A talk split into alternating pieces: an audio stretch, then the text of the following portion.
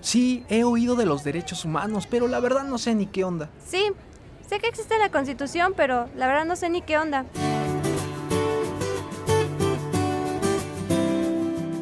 Juzgadoras y juzgadores federales y la Comisión de Derechos Humanos del Estado de México presentan ¿Qué onda con tus derechos? un puente de comunicación para conocer los derechos humanos. Acompáñanos.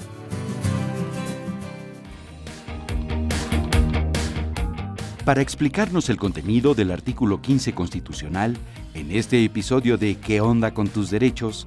platicamos con el magistrado Héctor Lara González, quien nos habla de la prohibición de esclavitud y lo que es el procedimiento de extradición, así como los tratados internacionales. Con la conducción de la magistrada Julia García González.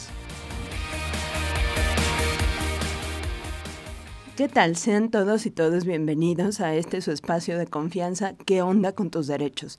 El proyecto que desde JUFED, Juzgadoras y Juzgadores Federales, y la Comisión de Derechos Humanos del Estado de México hemos llevado a cabo, estamos llevando a cabo, con el propósito de difundir una cultura de los derechos humanos. Para ello, eh, particularmente hoy, platicaremos acerca del artículo 15 constitucional. Eh, con ese propósito hemos invitado a un magistrado, eh, el magistrado Héctor Lara González. El, el magistrado está adscrito al cuarto tribunal colegiado en materia penal del primer circuito, con residencia en la Ciudad de México, y es un hombre que se ha distinguido no solo por su compromiso con los derechos humanos, sino por tener un vasto conocimiento acerca del derecho penal y de todas las implicaciones que ello tiene. Le agradecemos desde luego al magistrado y vamos a escuchar una breve semblanza curricular de nuestro invitado de hoy.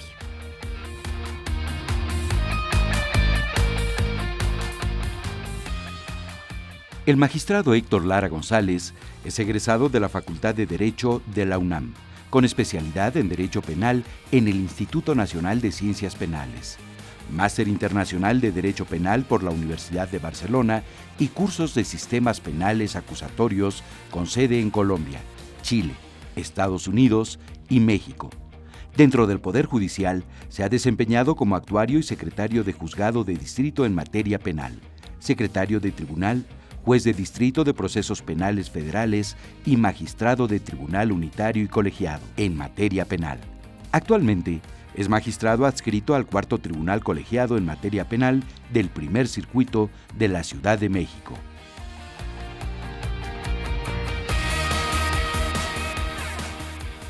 Eh, pues bien, damos la bienvenida, ya les decía yo, al magistrado Héctor Lara González. Magistrado, sea bienvenido a este espacio y le vamos a pedir que nos platique un poco acerca del artículo 15 constitucional, cuáles son las prohibiciones que contempla en un primer momento y ya después, bueno, pues le vamos a, pedir también que nos comparta un poco de, de qué se tratan los tratados de extradición, cuáles son sus requisitos, todo ello. Para eso vamos a ocupar este programa, le, reiteramos la bienvenida y le escuchamos con atención. Sí, muchísimas gracias. Muchas gracias a, todas, a toda, a todos los, oyentes. Muchísimas gracias, magistrada Julia, por esta invitación. Efectivamente, el artículo 15 de la Constitución, evidentemente, eso es muy claro, está ubicado dentro de los derechos fundamentales, dentro de la parte dogmática de la Constitución, y es muy importante resaltar que la Constitución tiene estos dos segmentos. Por una parte, lo que constituye la parte llamada dogmática, es decir, donde se prevén derechos, y la parte orgánica o administrativa, donde se prevé, pues, ya propiamente las instituciones de nuestro país. Y que inclusive esto se remonta, podríamos decir, hasta el 1215, ¿no? Cuando se emite la Carta Magna en Inglaterra por parte del rey Juan Sin Tierra, en donde al propio rey le dijeron, a ver, no puedes hacer lo que tú quieras. Tenemos todos los habitantes, tenemos derechos y tú los vas a respetar. Y es cuando surge la Carta Magna y es el reflejo de esa gran institución eh, constitucional que inclusive nosotros asumimos en la Constitución tanto de 1824, pero esencialmente a partir de la Constitución de 1857 y ahora en la Constitución de 1917. Y efectivamente en el artículo 15 se establecen unas prohibiciones con relación a la prohibición de celebrar algunos tratados con relación a la extradición en algunos supuestos. En principio, también creo es importante destacar que un tratado internacional no es otra cosa más que un consentimiento que formulan formalmente dos países para efecto de establecer derechos y obligaciones entre ellos. Eh, son los tratados internacionales hoy en día de suma importancia porque constituyen, al igual o en la misma jerarquía que la Constitución, establecen todo un conjunto de derechos a favor de los gobernados. También es importante mencionar que un tratado internacional es celebrado por el presidente de la República con aprobación posteriormente, es una ratificación por el Senado de la República y a diferencia de las leyes que se originan normalmente aquí en el país, en este caso pues se trata de dos poderes los que intervienen, tanto el presidente como, como el Senado y, y se constituyen, ya lo decía, en una jerarquía igual a la que se mantienen los derechos previstos en la Constitución, y ahí la importancia de los tratados internacionales que tenemos hoy en día, y México tiene un sinnúmero de tratados internacionales, los que ahora nos interesan evidentemente son aquellos tratados internacionales en donde se prevén derechos humanos o temáticas relacionadas con derechos humanos. Un tratado internacional para que nuestro auditorio se imagine eh, eh, tal vez a qué nos referimos, podríamos decir que es un acuerdo de voluntades que suscriben los países, ¿no? Que se ponen de acuerdo, vamos a, a ponernos de acuerdo en el ámbito internacional a que nos obligamos y qué derechos vamos a reconocer, eh, digamos, de, de, las personas nacionales tratándose de México, qué derechos se les van a reconocer en el extranjero, eh, cuáles serán los pasos a seguir, ante qué autoridades, etcétera. Y entonces generalmente son acuerdos de voluntades recíprocos, donde eh, nuestro país adquiere obligaciones y derechos para nuestros connacionales, pero a la par, bueno, pues garantiza para las personas de otras nacionalidades de otros países igualmente una serie de derechos o de prerrogativas. Sí, por supuesto. Y vivimos hoy en día en un mundo globalizado. Ya se han roto las fronteras eh, en donde toda la actividad era doméstica. En realidad, hoy en día no hay casi ninguna actividad que no tenga que ver o que no tenga repercusiones internacionales. De ahí la importancia de los tratados que suscriba México, que ya suscribió o que esté suscribiendo y que vaya a suscribir en el futuro, e insistir que un tratado, así como da derechos, da también obligaciones. Está basado en un principio de reciprocidad internacional y ello se constituye entonces como un derecho frente a otro país, en donde el otro país también se obliga y también tendrá, por supuesto, sus derechos y sus obligaciones. La política exterior en México está sustentada en la presidencia de la República, en el Ejecutivo Federal y en el Senado de la República. De ahí que no intervenga la Cámara de Diputados en la celebración de tratados, en donde México se obliga, pero a la vez adquiere derechos. Pero el concepto de tratado internacional que hace un momento dio la magistrada Julia, evidentemente que es un concepto muy preciso respecto de esta figura de derecho. Y fíjese, magistrado, que si hablamos de los tratados que suscribe el Estado mexicano, es importante, eh, como ya lo mencionó, pues enfatizar para quienes nos acompañan que forma parte de nuestro ordenamiento. Una vez que se han cumplido los requisitos, es decir, que el Ejecutivo lo suscribe y que es ratificado por el Senado de la República y se publica en nuestro, por ejemplo, a nivel federal es el diario oficial de la Federación, eh, propiamente pasa a formar parte, eh, hay quien le llama eh, en un latinazgo del corpus juris, es decir, del cuerpo normativo interno de este país. Si bien tiene, digamos, una fuente internacional, lo cierto es que pasa a formar parte, imaginemos como una nube donde están todos nuestros, nuestros ordenamientos, pasa a formar parte de esa nube de modo tal que también es una fuente de derechos para las personas, precisamente, ¿no? Se reconocen derechos a nivel internacional derivados de las obligaciones que contrae nuestro país al respecto. Sí, y aquí también agregar a raíz de la reforma constitucional del artículo primero de la Constitución en 2011, en donde se determinó que en nuestro país todas las personas gozan de los derechos humanos que reconozca no tan solo la Constitución, sino también los tratados internacionales en los que México sea parte, es decir, que los ha suscrito, y por tanto están a un mismo nivel, tanto los derechos reconocidos en los tratados como en la Constitución. No hay ni siquiera una jerarquía. Por el contrario, de lo que se trata es de garantizar que los derechos humanos se van a respetar en nuestra nación. Muy bien, pues fíjense qué tema tan interesante estamos abordando el día de hoy. Si les parece bien, vamos a una breve pausa y vamos a seguir platicando con el magistrado Héctor Lara González acerca del artículo 15 constitucional. En el Instituto Federal de Defensoría Pública te proporcionamos servicios gratuitos de orientación, asesoría y defensa legal con un equipo de profesionales especializados en atención a personas en situación de vulnerabilidad. Atendemos de forma preferente a las personas adultas mayores, con discapacidad, mujeres, jóvenes, indígenas, hablantes de lenguas indígenas, migrantes y en general a quienes por razones sociales y económicas no pueden contratar los servicios de un abogado particular. Comunícate al 800-224-2426 o al 55 51 30 0100.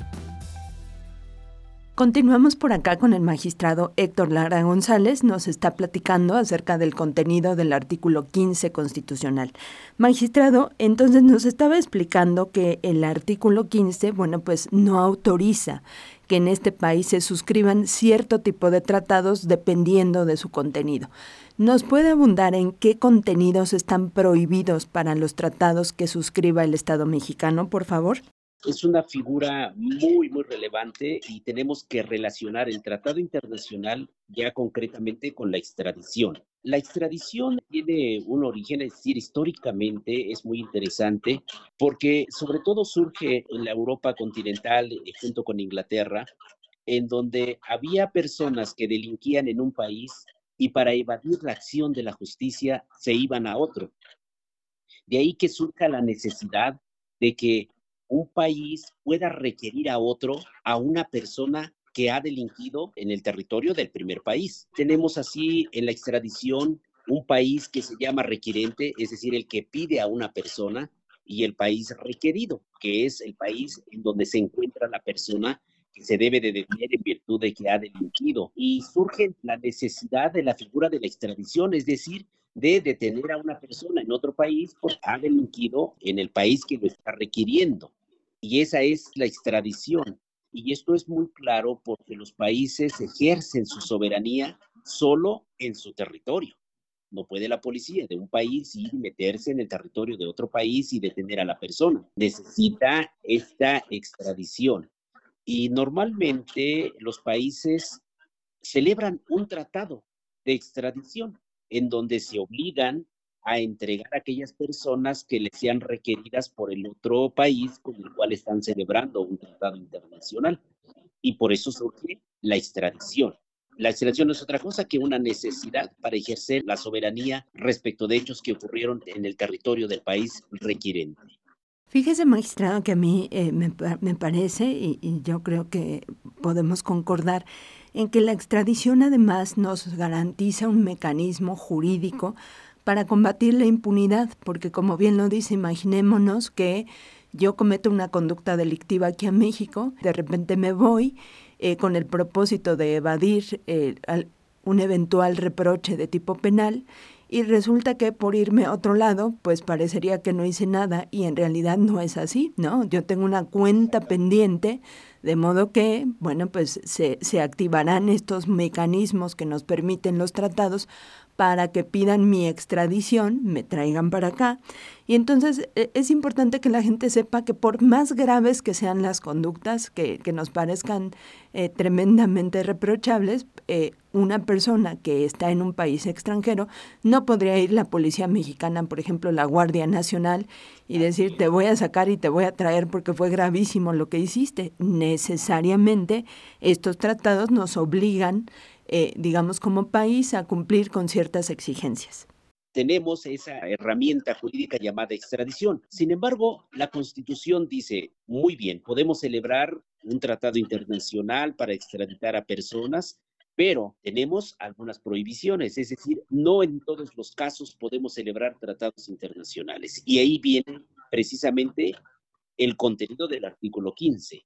El artículo 15 tiene una primera prohibición y nos dice, no podrán celebrarse tratados de extradición cuando la persona esté acusada de haber cometido un delito político. Esa es la primera prohibición. ¿Por qué esta restricción? Lo es porque en tratándose de delitos políticos, un Estado no tiene por qué andarse inmiscuyendo, no puede ser coadyuvante de los conflictos políticos del otro país. De manera que no puede celebrarse un tratado para entregar a reos políticos, como lo dice la Constitución. Por el contrario, lo normal es que cuando se trate de una persona considerada como reo político, se le dé asilo, es decir, se le proteja, más que extraditarlo, se le va a proteger mediante la figura del asilo. Pero ahora, ¿qué entendemos por delitos políticos? Porque dice reos políticos. Bueno, aquí debemos de considerar que la legislación federal, concretamente el Código Penal Federal, en su artículo 144, prevé que son delitos políticos la rebelión, la sedición, el motín o la conspiración para cometer cualquiera de estos tres. Es decir, tenemos de alguna manera está normativizado cuáles son los casos en que una persona puede ser considerada como reo político. Y aquí entra un conflicto y la interpretación constitucional. Si, por ejemplo, un homicidio que se cometió contra un funcionario de algún país con motivos políticos, si ello puede ser considerado delito político. En principio, conforme a la clasificación que menciona el, artículo 144 del Código Penal Federal, es como una interpretación estricta. Sin embargo, académicamente siempre ha estado en el tintero. Debe haber algunos otros delitos que se cometieron con fines políticos y que no caben dentro del catálogo de rebelión, sedición o motín. Pero eso se constituye ya como la interpretación académica y al momento, bueno, no tenemos también alguna interpretación constitucional de la Corte sobre ese punto, pero está abierta la puerta a la interpretación. Así es. Fíjese, magistrado, que eh, precisamente tratándose de reos o reos políticos, como lo señala la Constitución, eh, para que eh, quienes nos acompañan se imaginen, pues pensemos quienes vienen huyendo de dictaduras, de estados totalitarios, donde este tema de los derechos humanos no es precisamente respetado. Y entonces, bueno, pues es muy fácil que si te organizas de algún modo para, de, eh, digámoslo de cierta manera, para enfrentar a ese régimen, pues es eh, justo lo que, de lo que te de lo que te acusan, ¿no? Del motín, de la sedición, etcétera. Y entonces eh, Imaginémonos ante qué indefensión dejaríamos a esas personas si permitiéramos que a través de los tratados de extradición su país de origen lo requiriera y se los llevara, pues generalmente eh, vean la asimetría de poder que habría entre estas personas y el Estado que les estaría requiriendo.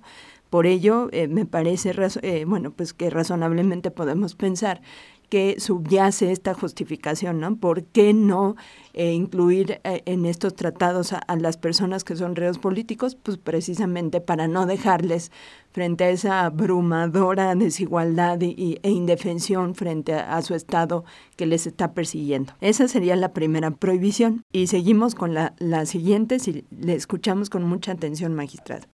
Sí, la segunda prohibición, es decir, no podemos celebrar tratados internacionales en materia de extradición cuando se trate de delincuentes comunes que hayan tenido la condición de esclavos en el país donde delinquieron, ¿no? Vale la pena hacer la aclaración de qué debe de entenderse por delincuentes comunes. La Constitución así lo clasifica y solo lo hace para efecto de distinguirlo en contraposición a los delitos políticos no es que se trate de delincuentes comunes entendido como en México tenemos delitos del orden común y delitos del orden federal, no, sino son delitos comunes entendidos como en oposición a los delitos políticos a que se refirió la primera prohibición que ya, que hemos platicado. Y evidentemente creo que aquí es tan claro lo que la magistrada Julia decía, Imagínense que una persona que tenía la condición de esclavo en un país, lo extraditamos a ese país porque se le acusa de haber cometido un delito.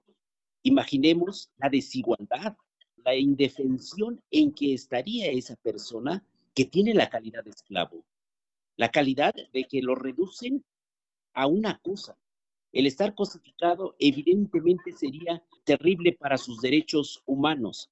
De ahí que no podemos celebrar un tratado para extraditar a personas cuando éstas tuvieron la condición de esclavitud. Recordar que en México la prohibición de la esclavitud está desde el primer bando que emitió Miguel Hidalgo y Costilla cuando inició la guerra de independencia, de manera que es algo que ha distinguido al Estado mexicano de prohibir la esclavitud y de ahí la importancia también de esta segunda prohibición. Así es, porque además fíjense cómo si, si permitiésemos como país que esa persona fuera, digamos, considerada en esa condición de esclavitud, lo que estaríamos permitiendo de algún modo sería el desconocimiento por completo de su dignidad como persona. Acá hemos venido platicando, magistrado, acerca de este concepto tan importante para eh, los temas de derechos humanos, la dignidad de las personas como ese, ese sustrato mínimo, ese, esa condición que tenemos per se, eh, que está inscrita en nuestra naturaleza y que desde luego tiene que ser respetada por las personas, por el Estado, por otros estados, todas las personas, tanto físicas como quienes representan o quienes encarnan a los poderes públicos. Así es. La Constitución reproduce el texto que viene desde 1857 y es claro que en aquel otro siglo es evidente que se refiere a la esclavitud tradicional, a la que conocíamos tradicionalmente como esclavitud, pero la importancia ahorita es si el concepto de esclavitud para este día si debemos de interpretar también la Constitución en la esclavitud laboral. Y ahí ya hay un conflicto que nuevamente lo dejamos en el tintero por cuestiones de espacio y de tiempo, pero también el determinar si la esclavitud laboral, por ejemplo, está comprendida dentro de esta segunda prohibición de celebrar tratados de la persona que ha tenido la condición de esclavo. Eh, tiene toda la razón, magistrado. Yo creo que todas y todos hemos escuchado estos conceptos relativamente novedosos cuando hablan de la esclavitud moderna, ¿no? De las condiciones tan precarias que mucha gente eh, sufre para trabajar en condiciones deplorables, sin sueldos, eh, con jornadas extenuantes donde no de sol a sol y no les dan de comer y, y tienen a las personas encerradas, etcétera. Acá tendríamos justo que preguntarnos, bueno, eso es una condición de esclavitud o no, o, por ejemplo, quienes son víctimas del delito de trata de personas, ¿no? También hay quien habla de la esclavitud con fines de, de explotación sexual, por ejemplo. Entonces, bueno, sí, hay mucho que reflexionar y se lo dejamos a nuestro auditorio para que para que por lo menos tengamos en el radar e, estas cuestiones, porque finalmente son problemáticas mundiales, ¿no? No solo de nuestro país. Estamos viviendo una época de la humanidad en la cual el mundo nos quedó ya pequeño y por tanto está globalizado y es de ahí la importancia de que tengamos tratados internacionales, tengan como fin verdaderamente la protección de derechos humanos. Así es. Pues les invitamos a que no se despeguen, vean qué tema tan interesante estamos abordando el día de hoy. Eh, vamos a seguir por acá. Si requieres de asesoría jurídica o psicológica, el Consejo Ciudadano para la Seguridad y Justicia de la Ciudad de México se pone a tus órdenes en el 855-33-000 y el 800 5428 y en el WhatsApp 55 55 33 55 33. Continuamos, les agradecemos su compañía por acá. Estamos con el magistrado Héctor Lara, quien nos está platicando temas de verdadera relevancia del artículo 15 constitucional. Ya nos explicó el magistrado que hay diversas prohibiciones, diversas eh, restricciones cuando nuestro país celebra un tratado internacional. Ya nos dijo, por ejemplo, que eh, no podemos celebrar tratados para la extradición de reos políticos, tampoco para personas que han delinquido en el orden común y nos explicaba cómo debíamos interpretar o entender este, esta situación. Y eh, también, bueno, pues desde luego eh, en este segundo supuesto, cuando esas personas en su país donde en el país donde cometieron el delito hubieran tenido esa condición de esclavitud, nuestro país ha tenido eh, o se ha distinguido y eso también ya nos lo ha explicado el magistrado desde hace ya varios sí, bueno por lo menos desde el siglo antepasado, esta tradición libertaria de eh, prohibir o de proscribir la esclavitud. Y finalmente, bueno, pues el artículo 15 constitucional contempla otra restricción magistrada. Así es, tenemos una tercera prohibición que es muy bonito leer en, en, los debates de la Constitución de 1857, en donde el texto propuesto solo prevía las dos prohibiciones que ya hemos mencionado, y hay un muy buen discurso de Francisco Zarco, este, este gran legislador mexicano. Eh, estamos hablando de la Constitución de 1857, donde hay un conjunto de legisladores realmente increíbles, Valentín Gómez Farías, Melchor Ocampo, Ponciano Arriaga, León Guzmán, etc. Y entre ellos, Francisco Zarco propuso que a las dos prohibiciones que ya hemos mencionado se le agregara al texto constitucional que estaba también en el artículo 15 una tercera prohibición. Y esa tercera prohibición es de que no podemos celebrar tratados internacionales en los cuales se altere los derechos humanos previstos en la Constitución y en los tratados internacionales que, claro, en la Constitución de 1857 se hablaba de que se prohibía celebrar tratados para alterar garantías individuales. No tenían el concepto de derechos humanos tal como lo tenemos ahora nosotros, pero el sentido es exactamente el mismo. No podemos celebrar un tratado con el cual podamos nosotros alterar los derechos humanos que ya prevé nuestra Constitución y los tratados internacionales que se hayan suscrito en favor de derechos humanos. Y aquí debemos de tener cuidado en la interpretación que demos al término alterar. Alterar evidentemente debe de, de, interpretarse en el sentido de que los derechos humanos no podrán restringirse, al contrario, sí podrán ampliarse bajo un principio de progresividad de los derechos humanos de manera que lo que está prohibido cuando se dice alterar es alterar en sentido negativo, pero alterar en sentido positivo, la interpretación nos lleva a que podemos celebrar tratados en donde se amplíen los derechos humanos. Lo que está prohibido es restringir derechos humanos, de manera que el término alterar debe de interpretarse bajo, bajo esta concepción. Así es. Eh, magistrado, bueno, pues lamentablemente, como siempre, el tiempo apremia y, no nos da la vida para seguir hablando de estos temas tan interesantes. Y me parece que de tanta, de tanta relevancia, ya lo explicaba, en un contexto globalizado donde ya no podemos eh, entender esa soberanía del país como algo que nos aleja del escenario internacional. Por el contrario, esa soberanía tiene que reafirmarse cuando formamos parte de esa comunidad internacional donde debemos participar y donde, bueno, pues nuestro ordenamiento jurídico desde luego tiene que ir en congruencia con esos compromisos que asume el Estado mexicano en relación con el respeto de los derechos humanos. Le pediríamos, eh, bueno, pues ya eh, finalmente que nos platique un poco de cómo es un procedimiento de extradición. Existen dos tipos de extradiciones, es decir, cuando México pide a otro país que detengan a una persona y que no lo envíen. Quizá no es el término tan adecuado, pero sí para entender. Y que no lo envíen para juzgarlo aquí.